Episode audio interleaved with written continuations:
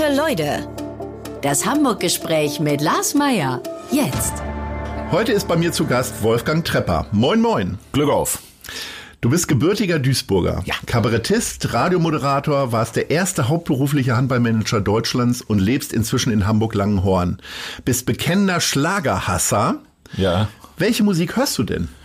Ich höre sehr gerne Sachen wie zum Beispiel Klaus Hoffmann, den, den liebe ich. Also ich höre sehr viel ruhige, melancholische Musik. Also wenn ich die Wahl habe, dann höre ich auch lieber irgendwas Launchiges als äh, Sender im Internet, die immer ein Genre erfüllen. Also ich will jetzt gerade verhindern, Schlagerparadies zu sagen, aber den Sender gibt's wirklich. Oh.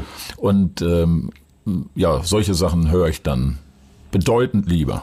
Wenn man etwas so aktiv ablehnt wie du, zumindest innerhalb des Programms, muss Ja. man ja auch trotzdem das alles gut kennen. Und deswegen kennst nur du von uns beiden das Schlagerparadies. Ne?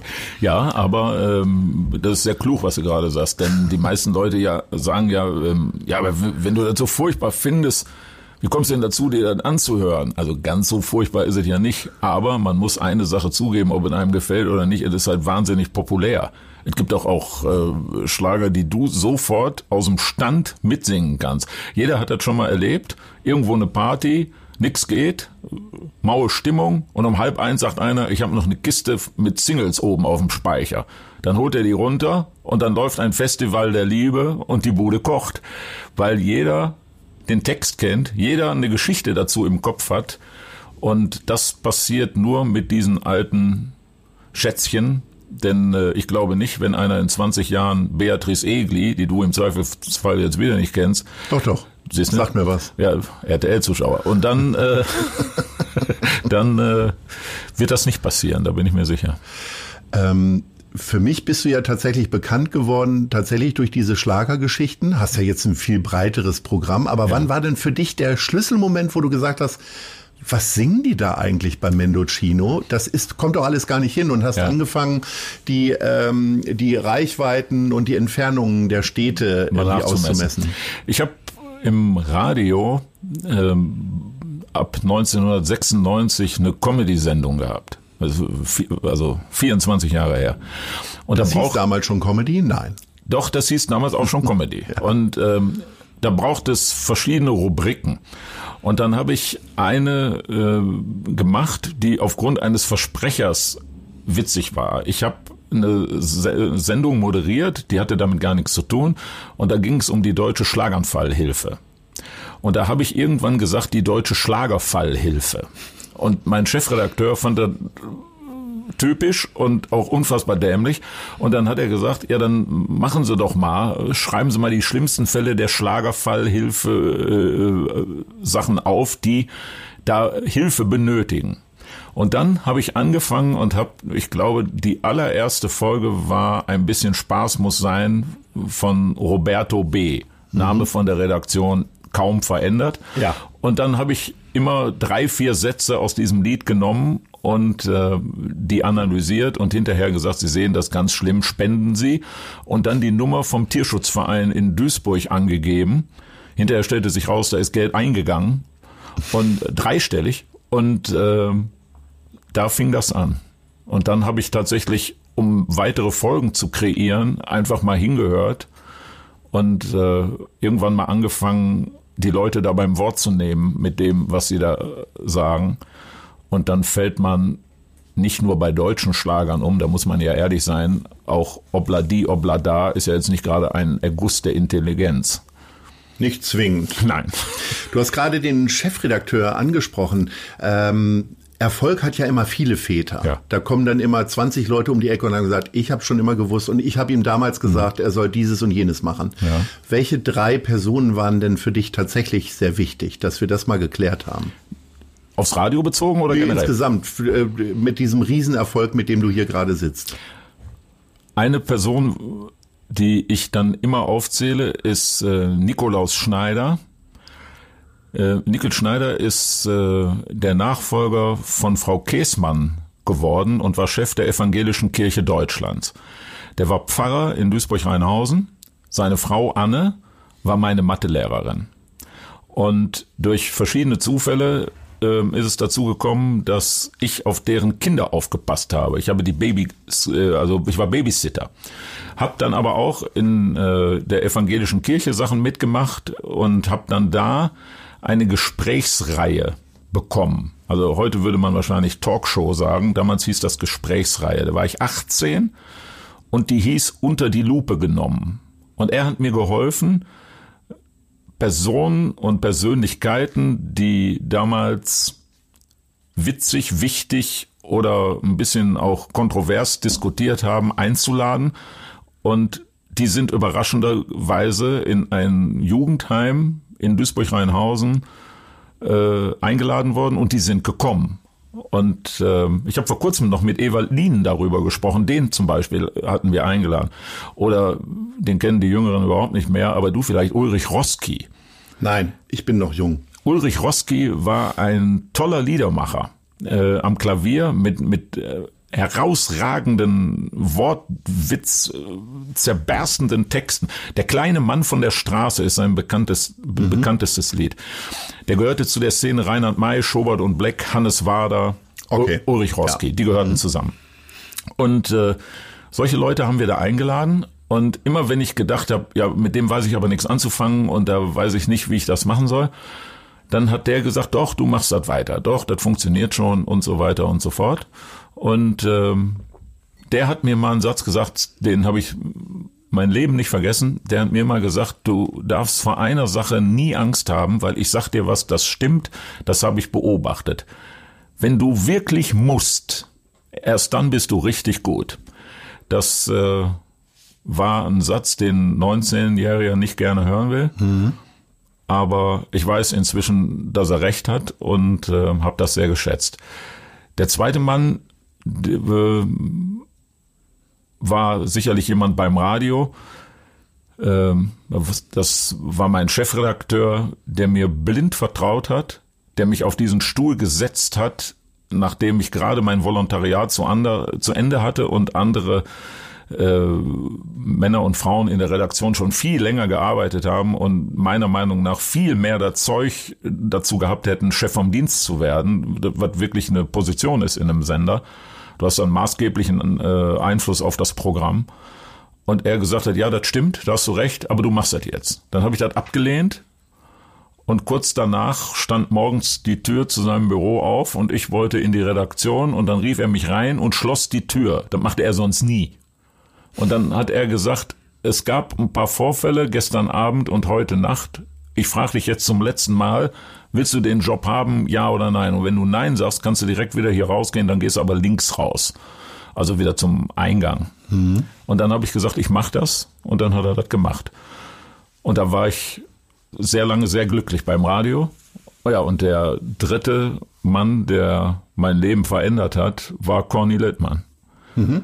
Der mich äh, im Schmidt-Theater durch viele Zufälle bin ich da hingekommen. Mein erster Auftritt außerhalb Duisburgs war tatsächlich in der Mitternachtsshow im Schmidt. Wann war das? Das war 2006. Mhm.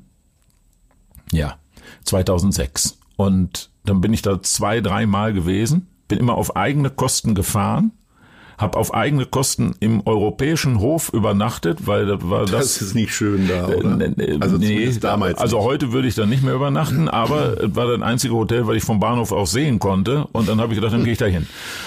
Und bin dann äh, mit dem Taxi zum Spielbudenplatz gefahren, am anderen Abend wieder zurück, sonntags morgens mit dem ersten Zug nach Duisburg, weil ich sonntags um 13 Uhr eine Radiosendung hatte. Ich konnte vorher ausrechnen, weil ich äh, dazu zahle, weil die Gage war jetzt nicht gerade exorbitant. Das hat sich auch nicht geändert, oder? Ähm, doch, das hat sich geändert. Und ähm, dann war äh, mein Wochenende zu Ende und ich war glücklich. Und dann hat Corny mich gefragt, ob ich die, äh, ob ich um Weihnachten herum da auftreten möchte. Dann habe ich das gemacht. Und dann stand er nach der äh, Vorführung der Premiere, da war ich bei. Es war klar, ich mache die Premiere und dann alle Auftritte von Heiligabend bis Silvester. Und dann stand er danach der Premiere damals noch mit dem damaligen Programmchef Mirko Bott und die sagten, ja, wir wollten dich mal kurz sprechen und dann habe ich gedacht, ja, ich weiß selber, dass die Nummer scheiße war, dann schmeiß mich raus, ist auch okay. Und dann drucksten die so rum und das fand ich furchtbar und dann habe ich gedacht, Herr Gott, also wirklich, äh, das kann man doch sagen, das ist doch nichts Schlimmes. Und dann hat er mich gefragt, ob ich das nächste Jahr die komplette Zeit von Anfang November bis Ende Dezember spiele und ich habe gedacht, ich hätte ihn falsch verstanden. Und dann habe ich gesagt, das geht nicht, weil so viel Urlaub habe ich ja gar nicht. Und dann hat er gesagt, bis dahin arbeitest du nicht mehr beim Radio. Und dann habe ich gesagt, warum? Die Nummer war scheiße. Und da hat er gesagt, ja, da hast du recht. Die war große Scheiße. Aber du bist gut. und ich habe im Juni, das, äh, im Juni 2007, habe ich gekündigt. Er hatte recht. Und er hat mir auch noch viele andere Sachen gesagt, die passieren werden. Er hatte bis auf eine Ausnahme mit allem recht. Jetzt muss ich natürlich nach der Ausnahme fragen. Ja, das habe ich mir gedacht, aber ja, das stimmt, äh, sehr gut. Endlich mal ein Interviewer, der zuhört und die Angebote wenigstens wahrnimmt, aber die erzähle ich nicht, die ist privat. Okay, ich komme später nochmal drauf zurück. Ja. Jetzt sind wir ja quasi zeitlich schon in Hamburg, deswegen äh, können wir unsere erste Rubrik machen, nämlich die Hamburg-Lieblinge für ja. Wolfgang Trepper. Welche ist deine Lieblingskneipe? Meine Lieblingskneipe ist tatsächlich die Hausbar im Schmidt weil äh, so viele Kneipen, ich, ich bin ja Kneipen verwöhnt im Ruhrgebiet und äh, entweder arbeite ich auf dem Kiez und ich wohne in Langenhorn und äh, an der einen Stelle ist die Auswahl so exorbitant riesig, ähm, aber ich bin wirklich am liebsten in der Hausbar im Schmidt. Wobei du gerade Langenhorn ansprichst, ich bin da tatsächlich nach vielen Jahren Hamburg auch neulich das erste Mal gewesen. Von diesem Marktplatz irgendwie ganz schön. Da sind ein paar Kneipen.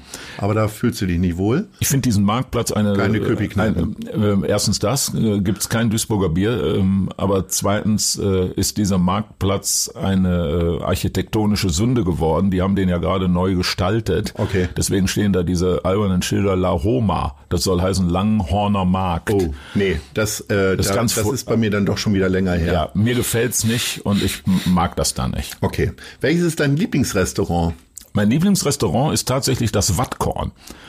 Äh, das, äh, da fühle ich mich sehr wohl. Die Leute, die da arbeiten, sind sehr nett. Und äh, man hat den Nachteil, da rennt immer der halbe HSV rum. Und äh, also im Moment sehr hektisch. Und Also äh, die sind da oft und gern. Gerade der Aufsichtsrat ist da oft. Aber äh, man kann da wunderbar essen. Das Bier ist erträglich und man sitzt da so. Die so sind ja bekannt für Sushi, mhm. Wildspezialitäten mhm. und so richtige Hausmannskost, wo ja. halt wirklich Kartoffelpüree auch ja. noch mit Butter gemacht so wird ist und das. so. Was ist denn dann da so? Hausmannskost. Ja? Äh, meistens äh, also ein Kilo Sushi Butter in halben Kilo Kartoffelpüree. Lecker. Also ich, am, am liebsten esse ich Sushi als Vorspeise und dann Hausmannskost. Magst du Sushi? Nee, nicht so. Aber ich, ich liebe Nicht so oder oder geil, weil, weil die meisten Leute sagen ja entweder hopp oder top. Sushi, ich kenne keinen, der sagt auch ja ab und zu mal. Naja, e-, ehrlicherweise, ich komme aus einer Gastronomiefamilie und da habe ich gelernt, alles zu essen, ja. äh, solange ich die Füße unter diesen Tisch da hielt. und ähm, als ich Mitte der 90er nach Hamburg gekommen bin ähm, und ich als Journalist gearbeitet habe, gab es auf keiner Veranstaltung, also es gab nichts anderes, entweder Sushi oder aber Puttengeschnetzeltes. Und das war immer mein Lieblingsessen. Und meine Mutter kochte mir dann immer, wenn ich nach Hause gekommen bin, kochte sie mir immer Puttengeschnetzeltes. Und irgendwann kam der Zeitpunkt, wo ich gesagt habe, oh, ich möchte echt kein Puttengeschnetzeltes. Weil ich eben kein Sushi mochte, aß ich dort immer Puttengeschnetzeltes. Und wenn es das nicht gab, dann aß ich Sushi. Aber nee, kannst du mich nicht mitlocken. Weißt du, warum ich gerade gelacht habe bei hm. Puttengeschnetzeltes? Das ist immer, immer Backstage-Essen, egal wo du hinkommst, wenn die was Warmes haben, dann sagen die, wir haben auch was vorbereitet. Wenn du den ersten Bottich aufmachst und da ist Reis drin, dann weißt du, es gibt tausendprozentig Putengeschnetzeltes. Und Mary Rose, die ich sehr schätze und die eine unglaubliche Erfahrung in solchen Sachen hat, die sagt schon vorher, so, jetzt gehen wir mal Putengeschnetzeltes essen. Und sie hat von zehnmal achtmal recht. Das ist äh, wirklich, ich weiß nicht warum, vielleicht äh, kann man das den äh, Veranstaltern mal sagen. Ihr seid nicht die Einzigen, die auf die Idee kommen, Putengeschnetzelt, das ist doch jeder. Lass das ist mal jetzt weg. die Wahrheit gelassen ausgesprochen, die werden das jetzt umsetzen. Mal Gulasch äh, oder Wenn du was? Pech hast, kriegst du jetzt überall eine Bowl. Also irgendwie gammeligen Salat mit irgendwie halbwarmen Sachen noch Ja, aber, drauf. aber, aber das würde ja zur Nähe geht auch noch gehen, aber äh, zur Not auch noch gehen, aber immer Putengeschnitzelt. Deswegen habe ich gegrenzt, dann glaube ich dir gerne sofort. So, wir sind immer noch bei den Hamburg-Lieblingen. Äh, welches ist denn dein Lieblingstheater außerhalb des äh, Schmidt-Imperiums? Da bleiben jetzt nicht mehr viele in Hamburg, aber hast du trotzdem eins? Also ich war äh, zwei, dreimal auch schon im St. Pauli-Theater. Ja. Hab da äh, beispielsweise zwei, dreimal den hochgeschätzten äh, Kollegen Horst Schroth gesehen, den ich großartig finde. Und äh, ich war auch ein, zwei Mal äh, in Alma Hoppes Lustspielhaus. Mhm. Ähm, um da auch äh, Kollegen zu besuchen, teilweise sogar, die, ich, die man ja sonst auch nicht trifft. Und dann nach der Vorstellung kann man dann wenigstens noch zusammen ein Bierchen scheppen, das funktioniert ganz gut. Aber ist das jetzt eigentlich so, dass du dann quasi ex, dass du eigentlich auf keiner anderen Bühne bisher gestanden hast? Also ich habe dich tatsächlich mal im Kulturpalast in Billstedt gesehen, aber auch nur, weil ich keine Karten bekommen habe für, für ein Tivoli. Also Kulturpalast Billstedt, da muss dann aber lange her sein, weil ja. da kann ich mich überhaupt nicht dran erinnern. Ja. Das ist äh, tatsächlich sehr Das wird her. wahrscheinlich das auch noch in der Zeit gewesen sein, wo ich noch gar nicht in Hamburg gewohnt habe, behaupte ich. Also da, da kann ich mich nicht dran entsinnen. Mhm. Ähm, Nee, wenn ich in Hamburg bin, dann äh, bin ich im Schmidt und äh, in Harburg war ich noch ein paar Mal im Riekhof mhm. und äh, ja, dort war es. Sehr schön. So, welches ist dein Lieblingsmuseum? Das ist ein Museum, also ich bin mir ziemlich sicher, das kennen die wenigsten, aber ich habe das vor Jahren gesehen und zwar ist das das Museum für Zusatzstoffe. Das gibt's tatsächlich und das so, ja, finde ich schön, wie du jetzt guckst. Äh, ich ahne, wo das ist. Ich glaube, ich weiß es sogar. Ja, es ist im, im, im, im Hafengelände. Äh, am, am Freimarktgelände. Ja. Und da würde ich alle Schulkinder Hamburgs und Umgebung verpflichten, dass sie einmal mit der Schulklasse da durchlaufen. Weil, kurz vielleicht mal erklärt für die, die nicht wissen, was das ist. Das ist ein Museum, da kann man sehen, welche Sachen im Essen sind. Und wenn man das gesehen hat, dann gibt es Sachen, die isst man nicht mehr. Ähm, jeder kennt diese kleinen Kirschlollis die man früher so in Geschäften oder sowas dazu bekommen Fünf Cent hat. haben die gekostet. Ja, äh, an der Trinkhalle auch, genau. Aber meistens ist, war das so ein Giveaway äh, für Kinder, äh, gerade ein Lutscher, dann halten die mal ein paar Minuten die Schnauze und fertig. Hinterher hat man die Zunge und die Lippen knallrot. Warum? Wenn man in dem Museum für Zusatzstoffe gewesen ist, weiß man, diese Färbung wird gemacht durch ähm, die, also die, die werden aus Blattschildläusen gewonnen. Die, die, die Flügel werden zerhackt, dann gibt's diese rote Farbe und damit wird die hergestellt. So. Wer das weiß, ist nie wieder so ein Lolly. Wenn man weiß, dass, ähm, ich, ich versuche jetzt äh, keine Werbung zu machen, aber jeder kennt doch diese Schlemmerfilets, wo unten Fisch ist und obendrauf sind verschiedene Soßen. Ja. So. Man muss sich doch mal fragen, wieso bleibt die Soße obendrauf? Das ist ja tiefgefroren, dann taut es auf, die bleibt mhm. da drauf. Mhm. Die rutscht nicht runter. Wenn man die aufschneidet oder abschneidet, geht die so langsam runter, richtig fürs Auge. Warum? Da sind Sachen drin, die sind eins zu eins identisch mit Tapetenkleister.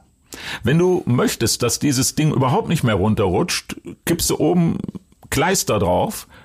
Das macht keinen Unterschied. Es sieht genauso aus, Mhm. Es ist Tapetenkleister. Mhm. So. Und wenn man solche Sachen da in diesem Museum erklärt bekommt und das sieht, ich habe danach nie wieder so ein Schlemmerfilet gegessen, weil ich gedacht habe, kann ich ja gleich beim Maler anfangen und sagen, gib mal den Eimer her. Dann schmeiße ich da einen Hering rein, fertig ist der Lack. Also das Museum ist faszinierend. Das, äh, also ich fand das toll. Ich, das ist ganz klein, drei Räume, Ende Gelände, da hätte ich anderthalb Stunden bleiben können, um mir das anzugucken. Also äh, wenn Sie Zeit haben mit, äh, ich weiß, bei uns Erwachsenen ist ja alles versaut, ist ja alles zu spät, aber wenn Sie Zeit haben, gehen Sie mit Ihren Kindern dahin und gucken Sie sich das an und erklären Sie den Kindern, was das ist. Danach werden Sie sich wundern, was Kinder nicht mehr essen. Karten gibt's glaube ich, über die Webseite vom Großmarkt Hamburg. Tatsächlich, um jetzt mal. Das ist sehr lieb von dir, weil das sehr schön. Aber äh, das weiß ich nicht. Ich weiß, äh, dass aber auch eine äh, Tiefkühlfirma äh, diesen Laden massiv besponsert. Und mhm. diese Firma lebt davon, dass sie sagen, bei uns sind diese Sachen nicht drin. Ah, okay. Ja. Interessant. Ja, aber ich weiß sonst nichts über Froster. Wir sind in Hamburg. Was ist denn für dich typisch Hamburg und was konntest du dir bisher vielleicht noch nicht aneignen? Typisch Hamburg ist für mich, Sachen totzuschweigen. Ich kenne äh, ganz viele Leute, denen brennt ein Thema auf der Seele. Die, die platzen, die arbeiten da einen ganzen Tag dran, die haben kein anderes Ziel und wenn du fragst, dann sprechen die da nicht drüber. Das könnte dir im Ruhrgebiet nie passieren. Da würdest du ungefragt den Lebenslauf und die Begründung, warum das so wichtig ist, sofort bekommen. In, äh, in Hamburg werden sehr viele Sachen totgeschwiegen und das gelingt mir nicht. Und ich bin auch mittlerweile alt genug, dass ich glaube, das wird mir auch nie gelingen. Das äh, Hamburger reden nicht über ihre Krankheit. Die reden nicht über ihre Schwierigkeiten beim Job oder äh, in der Ehe oder äh, solche Sachen, die dir im Ruhrgebiet jeder an der Theke um die Ohren haut. Das passiert dir in Hamburg nicht. Du wohnst in Langenhorn Ja. und wenn man als Hamburger Langenhorn hört, denkt man sofort an Helmut Schmidt. Ja, natürlich. Bist du dem irgendwie mal über den Weg gelaufen noch? Pass mal auf, jetzt sage ich dir was, das glaubst du mir nicht. Ich glaube, ich gehöre zu den wenigen Menschen, die Helmut Schmidt widersprochen haben und er gesagt hat, ja verdammt, ach ja stimmt, ja ich glaube, Sie haben recht. Das stimmt wirklich. Und jetzt, pass auf, da war ich 18. Weil ich bin mal eingeladen worden, keine Sau weiß warum. Ähm, Helmut Schmidt wollte als Bundeskanzler die Jugend sprechen. Und hat dich eingeladen. Ja. Zehn Jugendliche aus Nun ja. Deutschland wurden eingeladen. Ich weiß bis heute nicht warum. Ich glaube bis heute zu wissen, wer da äh, seine Finger mit im Spiel hatte. Ich glaube, das sind zwei. Der damalige Juso-Vorsitzende Schlüpen, den kennt kein Mensch. Danach sind alle Juso-Vorsitzenden was geworden, Schröder. ich glaube, der und der anfangs erwähnte Nickel Schneider. Ich glaube, die haben da dran gedreht obwohl sie nie gesagt haben. Und dann bin ich da eingeladen worden und war zwei Tage in Bonn. Und dazu gehörte eine dreieinhalbstündige Diskussion mit Helmut Schmidt. Und äh, das war die Zeit der Hausbesetzer, die Zeit von äh, Duff und äh, anderer Musik, einstürzenden Neubauten. Und äh, da hat er, habe ich gesagt, es wäre heutzutage beispielsweise ein Riesenproblem, als Band Probenräume zu kriegen. Und dann hat er gesagt, das kann doch nicht sein. Wo kommen Sie denn her? Und dann hat er gesagt, was, im Ruhrgebiet, da geht man da mal hin zu den Leuten von Thyssen und Krupp und sagt, los, ihr habt da hinten den alten Schuppen, den brauchen wir jetzt. Und dann sage ich, ja, so sehen sie aus. Und dann habe ich gesagt, dann kommen wir da hin, dann sagen die, so langhaarige Bombenleger, ich weiß, was die da machen, den geben wir den Raum nicht. Und dann hat er überlegt und hat gesagt, ja, verdammt, ja, ja, ich glaube, Sie haben recht. Und hat das äh, einkassiert und äh, hat mich danach noch zwei, drei Mal in diesem Ding angesprochen und hat gesagt, was sagt denn das Ruhrgebiet dazu? Das fand ich sehr witzig. Aber ich habe ihn auch äh, da gesehen. Äh, ich wohne wirklich 250 Meter äh, vom Haus, was jetzt ein Museum werden wird, weg. Und ähm, ich hatte immer besonders Spaß daran, wenn spät abends, meistens so halb zehn, äh, dicke Limousinen mit äh, Polizeibegleitung am Neuberger Weg vorfuhren. Dann marschierten Leute rein. Nach zwei Stunden kamen die wieder raus, fuhren mit den Limousinen und der Polizeibegleitung wieder weg. Und zwei Tage später hat Sigmar Gabriel dann gesagt, ja, er hätte da nochmal drüber nachgedacht, man könnte das auch so und so sehen. Und dann wusste ich wieder, der hat jetzt wieder einen riesen Einlauf von Helmut Schmidt gekriegt. und der hat ihm gesagt, das seid ihr eigentlich alle verrückt. Und dann äh, sind die immer schön zurückgerudert. Steinbrück war da oft, war da wirklich oft. Okay. Duisburg und Hamburg könnten beide behaupten, sie hätten die beste Currywurst. Also Ja. nehmen wir mal Duisburg und Ruhrgebiet. Äh, Ja, stimmt wo, wirklich. Wo gibt's denn aber in Hamburg die beste Currywurst? Also in Duisburg hast du da so einen Laden, wo Den du dann, kennt- ja, in der Duisburg- für dich so Heimat ist, dass du da auch immer hinfährst, wenn du Ja, den kennt jeder. Das ist äh, der Laden, der bis heute die Schimanski Currywurst ka- äh, verkauft, weil Götz George immer, egal wo gedreht wurde, damals die Schimanski-Tatorte, wenn Drehschluss war, fuhr das ganze Team zu dieser Currywurstbude und Götz George hat für das ganze Team Currywurst gekauft. Und Toll. das ist auch wirklich die beste. Und äh, die ist am Eingang der Stadt und Wie heißen die denn? Nur damit wir da auch mal hinfahren können. die heißen, äh, die heißen tatsächlich Currywurst. Ende. Okay. Und du kriegst auch nur Pommes und Currywurst. Feierabend. Und ähm, die sind wunderbar. Und in Langenhorn habe ich per Zufall einen Imbiss gefunden. Wenn du davor stehst, kommst du auf vieles, aber nicht dir da eine Currywurst zu bestellen, weil der ist gleichzeitig Inder, Chinese, Jugoslaw. Oh, die sind gefährlich, diese Läden. Ich ja. weiß, aber der hat leckere Currywurst. Und ähm, da fahre ich dann hin. Die können miteinander, also den könntest du wirklich ins Ruhrgebiet stellen, der würde da nicht auffallen. Okay. So, pass auf, wir haben schon die nächste Rubrik. Ja. Das ist die Fragen der anderen Leute. Oha. Und ähm, wir haben zwei Leute befragt. Ja. Und ich spiele jetzt mal den ersten ein. Ja. Hallo Wolfgang, hier ist dein Special Friend Conny. Ich habe die entscheidende Frage. Was machst du mit deinen Millionen, mit der ganzen Kohle? Das heißt, wo der legst du das an? In welchen Aktien oder anderen merkwürdigen? Naja, Ja. gut. Äh, ich bin gespannt auf die Antwort. Alles Liebe, bis bald. Ja, das ist eine typische Conny Lippmann-Frage. Außerdem, da fragt der Richtige, was machst du mit deinen Millionen? Ich habe in den letzten Wochen öfter darüber nachgedacht. Ich bin verlacht worden, weil ich etwas gemacht habe, was heute, glaube ich, aus der Mode kommt. Ich habe einfach Geld, was ich über hatte, zur Seite gelegt und habe gedacht, ich spare das. Und ich habe jetzt vier Monate überhaupt nicht arbeiten können. Äh, Überhaupt nicht, null. Auch Einnahme dadurch logischerweise null Euro.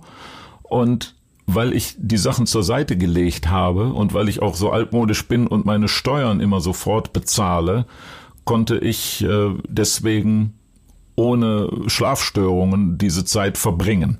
Ich mache überhaupt keine verrückten Sachen. Ich habe weder äh, jedes Jahr ein neues sündhaft teures Auto auf dem Hof stehen, noch habe ich irgendwelche Häuser oder sonstigen Sachen gekauft und Aktien besitze ich nicht eine einzige und äh, auch nicht auch irg nicht irgendwelche anderen albernen Sachen. Ich verstehe das immer nicht. Man hat mir mal gesagt, kennst du das mit Put und Call?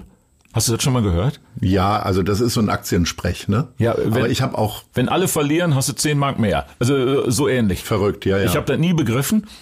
Man hat mir immer gesagt, ich soll das unbedingt mal machen. Äh, Ich verstehe es nicht. Und, äh, und, und wenn alle, äh, übrigens auch wenn alle gewinnen und du hast gesagt, die gewinnen, gewinnst du auch noch. Also äh, da, da muss man sich mal in anderen Bereichen vorstellen, das ist Irrsinn.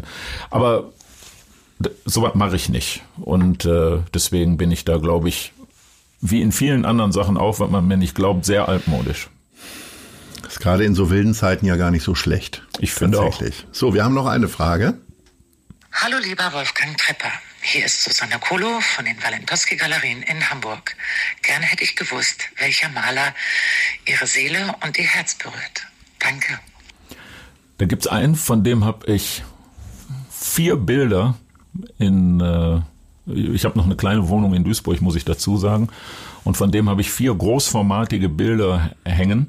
Das ist Tom Kuhs, T-O-M-K-U-S. Das ist ein Maler aus Bottrop, den äh, ich sehr, sehr schätze, auch privat und persönlich sehr schätze. Und äh, der malt Bilder, wie ich sie liebe, nämlich Bilder, die man, ich weiß nicht, ob man damit was anfangen kann, wenn ich das sage, Bilder, die man anfassen kann. Äh, da ist so viel äh, Farbe auf dem Bild, äh, dass man Konturen sehen kann. Dreidimensional sind Ja, sozusagen. ja, fast. Also ist nicht beabsichtigt, aber der knallt so viel Farbe da drauf, da sind richtige kleine Huckel oder so Spitzen. Und wenn ich Bilder von dem sehe, kann ich nicht anders, dann fasse ich das an. Da, äh, da, da muss ich dann einmal fühlen. Okay, das freut jeden Museumsdirektor und Maler. Ja, aber dass sie ja bei mir im Original Ja. zu Hause hängen, ist es egal. Da kann ich damit machen, was ich will. Und ähm, das, äh, das liebe ich. Der hat mir äh, Bilder gemalt. Also eins, äh, weil ich den Film aufgrund der Thematik natürlich sehr schätze, Good Morning Vietnam.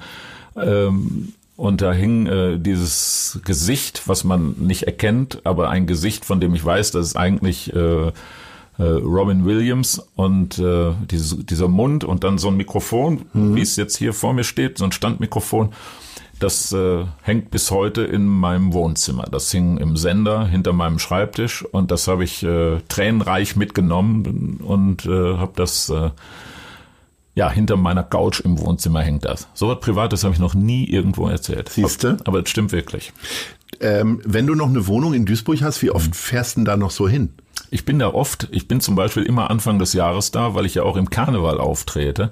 Dann bin ich mehrere Wochen am Stück da. Mhm. Und wann immer ich äh, im Ruhrgebiet oder ganz konkret auch in Duisburg Auftritte habe oder mache, dann gehe ich, du wirst das kennen, kein Hotel kann so gut sein, dass du nicht sagst, dass mein eigenes Bett, meine eigene Dusche, mein eigener Kaffee und mein Radiosender läuft im Hintergrund. Das kann dir kein Hotel der Welt bieten und dann fahre ich lieber in, das ist eine ganz kleine Butze und, äh, aber das ist meins und da finde ich mich auch noch im angetrunkenen Zustand sofort zurecht und brauche nicht nachts vor irgendeine Wand rennen, mhm. um zu denken, aber gestern ging es doch da noch ins Bad und heute ist da eine Wand. Äh, wie viele Auftritte schafft man denn während des Karnevals? Ich habe irgendwann mal so eine Dokumentation gesehen mit Bernd Stelter. Ich hatte das mhm. Gefühl, der hat da zehn Auftritte gehabt, irgendwann mhm. so im Viertelstundentakt. Ja, im Viertelstundentakt stimmt nicht ganz, aber der Rest stimmt. Also das meiste, was ich an einem Tag mache, sind neun. Oh. Neun Auftritte, mhm. a 25 Minuten. Immer das Gleiche Immer oder das damit es dir nicht langweilig wird? Nein, um, um Himmels Willen. Um Himmels Willen. Nicht improvisieren. Das ist äh, meine größte Aufgabe, da nicht zu improvisieren, weil wenn du irgendwas in diesem Karnevalskrempel lernst, dann ist das Disziplin. Mhm. Der Auftritt geht gefälligst 22 Minuten. Pause, Applaus, Zugabe zwei Minuten, Auszug aus von der Bühne 25 Minuten, dann kommt der nächste.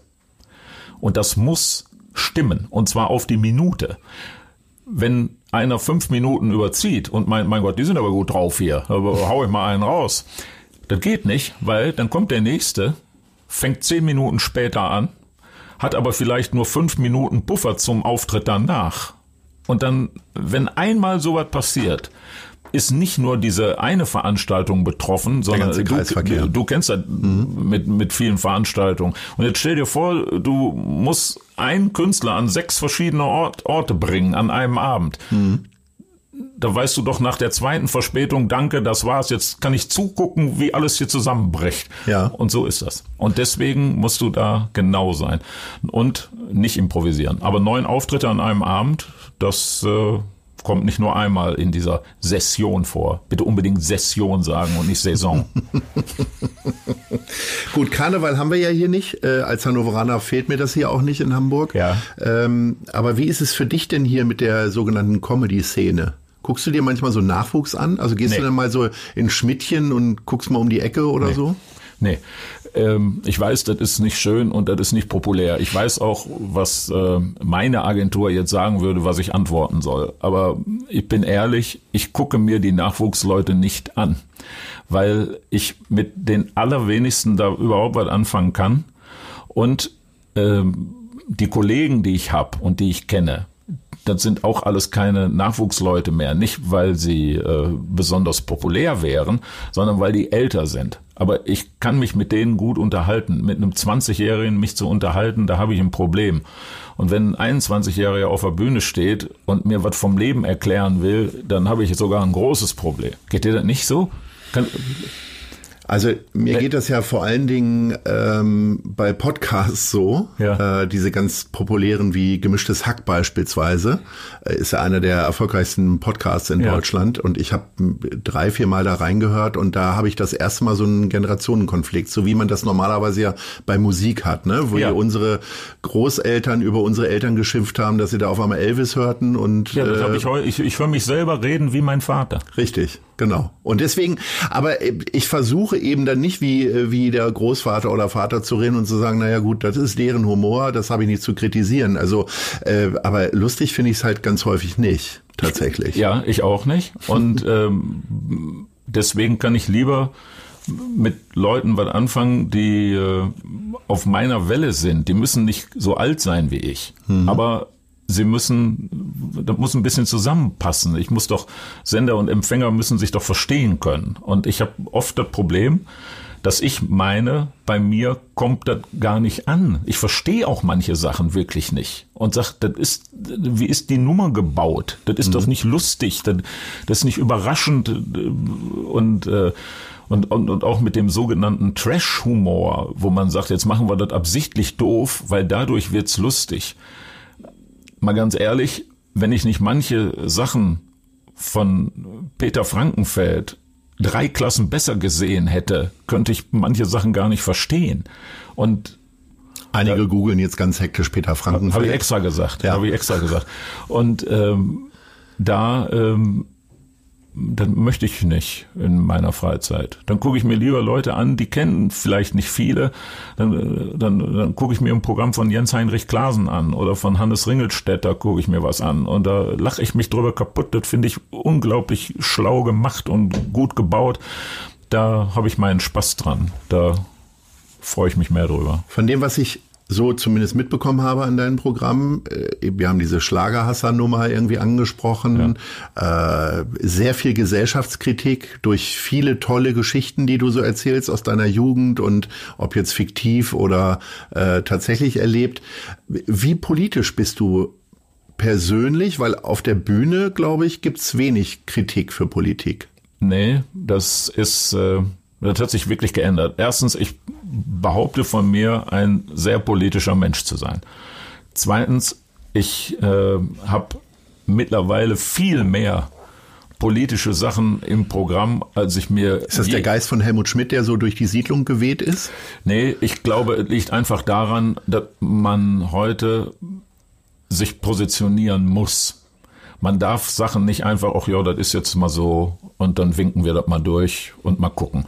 Wenn äh, aktuell vom Verfassungsschutz gesagt wird, dass äh, die Bedrohung der Republik von rechts kommt, dann muss man sich dazu positionieren. Da darf man nicht sagen, ach, das wird auch wieder weniger. Dann muss man gegen Rassismus, gegen Fremdenhass und gegen solche Sachen klipp und klar Stellung beziehen auch auf der Bühne. Ich möchte nicht, dass irgendjemand rausgeht und überlegt, was macht der da wohl drüber denken. Das mhm. haue ich den Leuten mittlerweile so um die Ohren, dass sie wissen, was ich darüber denke. Und ähm, da passiert viel mehr als noch vor fünf Jahren ja. auf, auf meiner Bühne in Anführungsstrichen passiert ist. Man muss Stellung beziehen, geht nicht anders. Wann hast du das letzte Mal über Handball gesprochen? Das äh, ist lustig, dass du da fragst. Das war tatsächlich am Wochenende, weil äh, wir da gesprochen haben äh, mit Daniel Stefan und Stefan Kretschmer. Ich werde bald eine äh, Fernsehsendung machen. Und da habe ich gesagt. Eine Handballsendung? Ich, nee, nee, eine, eine eine Sendung, die sich damit beschäftigt, mit meiner These, dass früher alles besser war. Und, ja. und dann habe ich gesagt, ich hätte aber gerne einen Handballer dabei. Und dann hat der NDR gesagt, ja meinst du denn, da kommt einer? Und dann habe ich in deren Beisein mein Handy genommen und hatte innerhalb von fünf Minuten äh, die Zusage, worüber ich mich sehr gefreut habe. Und dann haben wir auch da natürlich über Handball schwadroniert. Wenn man mit Kretsche spricht, lässt sich das nicht verhindern. Und Daniel Stefan, ehemaliger Welthandballer, ähm, auch mit dem, den ich damals aus der B-Jugend in die Seniorenmannschaft geholt habe, auch da äh, lässt sich das nicht verhindern, dass wir ein paar Sätze über Handball sprechen. Schlägt denn dein Herz für Handball immer noch oder doch mehr Fußball? Und wie bist du überhaupt in diese Handballgeschichte reingeraten? Handball? Weil das ist ja in Duisburg, denkt man da jetzt erstmal nicht dran. Ja, wenn man keine Und dann Ahnung warst du auf einmal, genau, wie ich. Also ich meine, ich bin am Rande von Ostwestfalen aufgewachsen. Ja, ja, da ist Grün-Weiß Dankersen und TuS Nettelstedt sind immer wechselweise in der ersten und zweiten Liga gewesen. Ja, stimmt Fast nicht. nie zeitgleich. Ja, aber waren also auch mal zeitgleich, als Nettelstedt angefangen hat und alle aufgekauft hat ähm, und äh, dann mit äh, Möller, den meiner Meinung nach bis heute elegantesten Rechtsaußen der Welt verpflichtet hatten. Und mit Herbert Lübking fing das ja an, äh, früherer Kapitän der Nationalmannschaft. Und der ging zu Nettelstedt äh, aber lassen wir das. Das war so wie Hoffenheim im Fußball, war Nettelstedt im Handball. Nee, war das nicht sogar noch mehr Hameln, was ja auch bei mir um die Ecke ist, weil die haben ja die ganzen ehemaligen DDR-Nationalspieler irgendwie eingekauft. Ja, aber, ne? aber das war clever, weil in Hameln, da war ja ein äh, Besitzer eines Schuhgeschäfts, äh, Dieter Terraske hieß der. Und der hat, äh, als die Wende war, seinen Wagen genommen, hat da Schuhe reingepackt, ist nach Magdeburg und sonst wo gefahren und hat äh, die Top Top-Leute nach Hameln geholt. Mhm. Und äh, als die dann aufgestiegen sind und Erfolg hatten, musste äh, der Verein noch mehr Geld ran schaffen. Und da hat er etwas Geniales gemacht. Nur mal für die, die meinen, sowas hätte es früher nicht gegeben. Äh, der Verein hieß VfL Hameln. Und dann wurde der Verein umbenannt und lief nur noch in hellblauen Trikots rum und hieß dann Ballsportverein Hameln-Weser. Mhm. Die Fachleute BHW. kriegen es zusammen. BHW Hameln. Mhm. Also RB Leipzig, da kann ich ja nur müde drüber grinsen. So was hat es im Handball schon vor 30 Jahren gegeben. Das hat dieses kleine Männchen da äh, sich alles einfallen lassen. Der war unglaublich clever. Und, äh, ja. Aber nicht bis zum Schluss ist alles zusammengebrochen. Ich glaube, den Verein gibt's gar nicht mehr. Ne? Das ist ja das Schöne im Leben. Irgendwann bricht alles zusammen. ist nur die Frage, was. Aber äh, ja, und wie bist du da rein? Warum bist du erster hauptberuflicher Handballmanager in Deutschland geworden? Weil in Duisburg, Rheinhausen, wo ich herkomme, ist Handball Sportart Nummer eins gewesen. Immer. Immer. Mit Riesenabstand. Wer cool sein wollte als Jugendlicher, spielte Handball, nicht Fußball. Ich kenne mehr Duisburger Fußballer als ähm, Handballer. Tatsächlich. Du würdest dich wundern, wie viele bekannte Handballer aus Rheinhausen kommen. Ja. Und ähm, dann war es halt so, dass äh, ich als Zuschauer mir das immer angeguckt habe. Und dann bin ich da reingerutscht, weil ich mich beschwert habe über die Tatsache, dass es bei einem Pokalspiel kein äh, Programm gab. Diese Heftchen, die da ausliegen, wo die Mannschaftsaufstellung drin steht und so weiter und so fort, wer Schiedsrichter ist. Das gab's nicht bei einem Pokalspiel, fand ich eine Unverschämtheit und habe mich beschwert und dann haben die gesagt, ja, das geht nicht, weil äh, die Werbung ist immer nur für die Saisonspiele. Und wenn dich dazu aufregt, dann mach doch selber. Da haben die natürlich nicht damit gerechnet. Und dann habe ich das gemacht, habe die Anzeigen selber reingeholt hab die drucken lassen, hab zwei Stunden vorm Spiel den 1000 Hefte hingelegt und ich glaube 1100 Mark. Das war der Reingewinn und bin gegangen. Und dann haben die nach dem Spiel äh, gefragt, ob sie mich mal sprechen könnten. Und vier Wochen später war ich, äh, ich glaube, das hieß Werbewart. Ist das geil? Das ist ein geiles Werbewart, der hört sich, das war nicht in den 50ern, so hört es sich ein bisschen an, ne? Nee, das war in den 80ern. Und dann Ende der 80er. Und dann war ich, da habe ich nie drüber nachgedacht. Das hieß wirklich Werbewart. Das ist ja nicht geil, so fast Blockwart. ja, und dann bin ich da so reingerutscht. Und dann äh, habe ich das gemacht. Und wann hat das aufgehört? Mit dem Erfolg dann im, im Kabarettbereich? Das hatte mehrere. Äh, äh, nee, da war, nein, nein, ich habe das ja hauptberuflich gemacht bis 95 und dann äh, kamen mehrere Sachen zusammen. Zum einen und besonders maßgeblich war, ich war gesundheitlich fix und fertig. Heute würde man sagen, da war ein Burnout. Ich habe so viel gearbeitet, ich wusste nicht mehr, welcher Wochentag ist. Ich wusste nur, heute wird gespielt oder heute wird nicht gespielt. Ob Freitag ist oder Dienstag, braucht es mich nicht zu fragen, wusste ich nicht. Ich habe 17, 18 Stunden am Tag gearbeitet. Hat trotzdem nicht gereicht. Wer so viel arbeitet, macht logischerweise auch Fehler. Ich habe da sicher vielen Leuten vor den Kopf gestoßen, was mir heute nicht mehr passieren würde. Habe auch Fehler gemacht, habe auch viel richtig gemacht, aber war auch ein Stück meiner Zeit voraus, weil es gab ja keinen äh, in einer vergleichbaren Position. Nirgendwo. Leute mhm. sind zu uns gekommen und haben Verträge abgeschrieben und haben gesagt, der ist wasserdicht, dann gib mal her, dann machen wir das jetzt auch so. Und ähm, da sind viele Sachen passiert, da würde man sich heute an den Kopf packen und hat sicherlich mit der heutigen Szenerie im Profisport, im Handball nichts mehr zu tun, gar nichts mehr. Mhm. Wenn du sagst, du hast damals quasi einen Burnout gehabt, das Wort kennt man, glaube ich, immer noch nicht im Ruhrgebiet, äh, auch Eigentlich heutzutage nicht. nicht. Nee, da heißt ähm, er, der arbeitet was viel. Ja. Und du hast jetzt circa 280 Auftritte. Äh, ja. Sind da die neun Auftritte pro Tag im Karneval mit drin oder nicht? Ist fast egal. Ähm, achtest du auch heute zu wenig auf dich eigentlich? Ja. ja. Also äh, ich arbeite immer zu viel, weil ich habe das große Glück, das große Glück, dass ich immer Jobs hatte, die ich gar nicht als Arbeit empfunden habe. Im, beim Radio nicht äh, und auf der Bühne auch nicht. Da, ich mache das ja, weil mir das Spaß macht. Muss man sich ja fast entschuldigen, wenn man einen Beruf hat, den man gerne macht. Du machst deine Sachen auch gerne. Das mhm. brauchst du mir nicht zu sagen, aber das merke ich. Mhm. Das, das, das merkt man.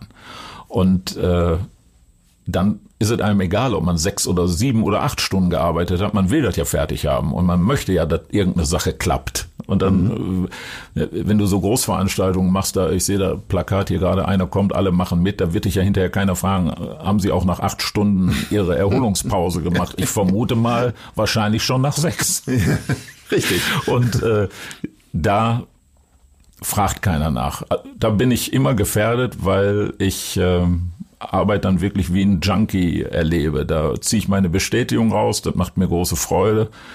Da äh, will ich, dass die Sachen klappen. Da arbeite ich an Kleinigkeiten, die sind Kolleginnen oder Kollegen scheißegal.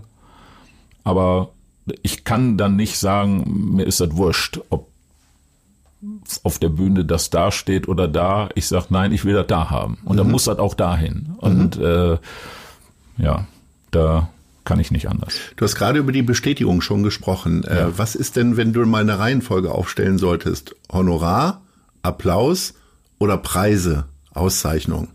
In welcher Reihenfolge wäre dir das denn am wichtigsten? Applaus, Honorar, Preise. Preise interessieren mich eigentlich nur dann, wenn es ein Publikumspreis ist.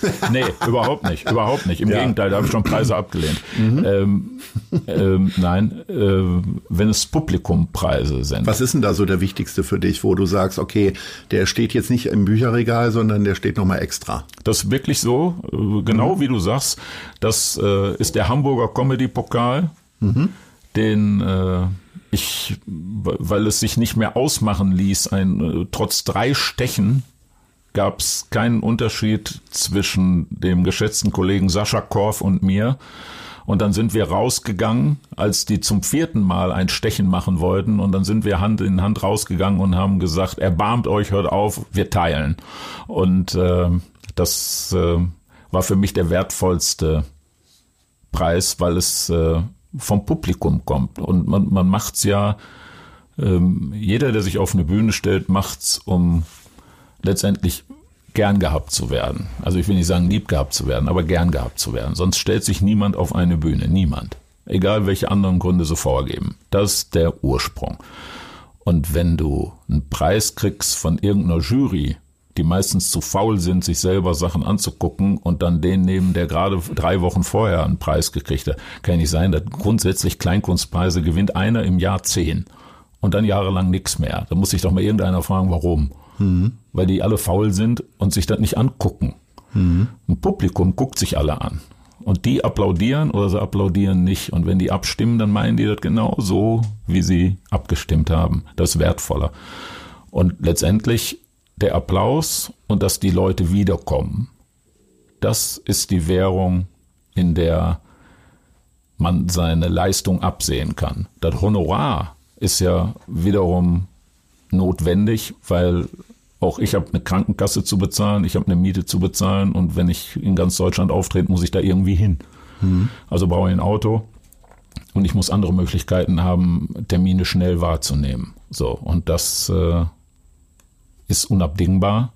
Und das soll dann auch so sein. Hast du beruflich noch Träume? Also du hast ja gerade einer kommt angesprochen, da haben wir dich in die Elbphilharmonie eingeladen. Gibt's ja, das noch, war toll. Gibt es noch einen Ort, wo du sagst, da würde ich gerne nochmal auftreten, ja. auch so abstrus es ist? Also es gibt zwei Sachen. Ich möchte unheimlich gerne einmal in München auf der Bühne der Lach- und Schießgesellschaft auftreten. Da war ich einmal kurz davor und dann hat es sich zerschlagen. Da wollte Kollege Ringelstädter helfen. Da würde ich gerne mal hin einfach auf einer Bühne zu stehen, wo Leute eines Kalibers gestanden haben, die es heute in der Form im Kabarett gar nicht mehr gibt. Und ich wollte sehr gerne in Bad Segeberg am Kalkberg auftreten. Weil, Aber nicht als Winnetou. Nee, ähm, da sollte es eine Veranstaltung geben, die ist jetzt wegen Corona abgesagt worden. Äh, genauso wie im Hamburger Stadtpark. Auch die sollte stattfinden, ist auch wegen Corona abgesagt worden. Also in diesem Jahr hätte ich mir zwei Wünsche erfüllt von dreien. Mal gucken, was nächstes Jahr ist. Wo siehst du Hamburg denn in fünf Jahren?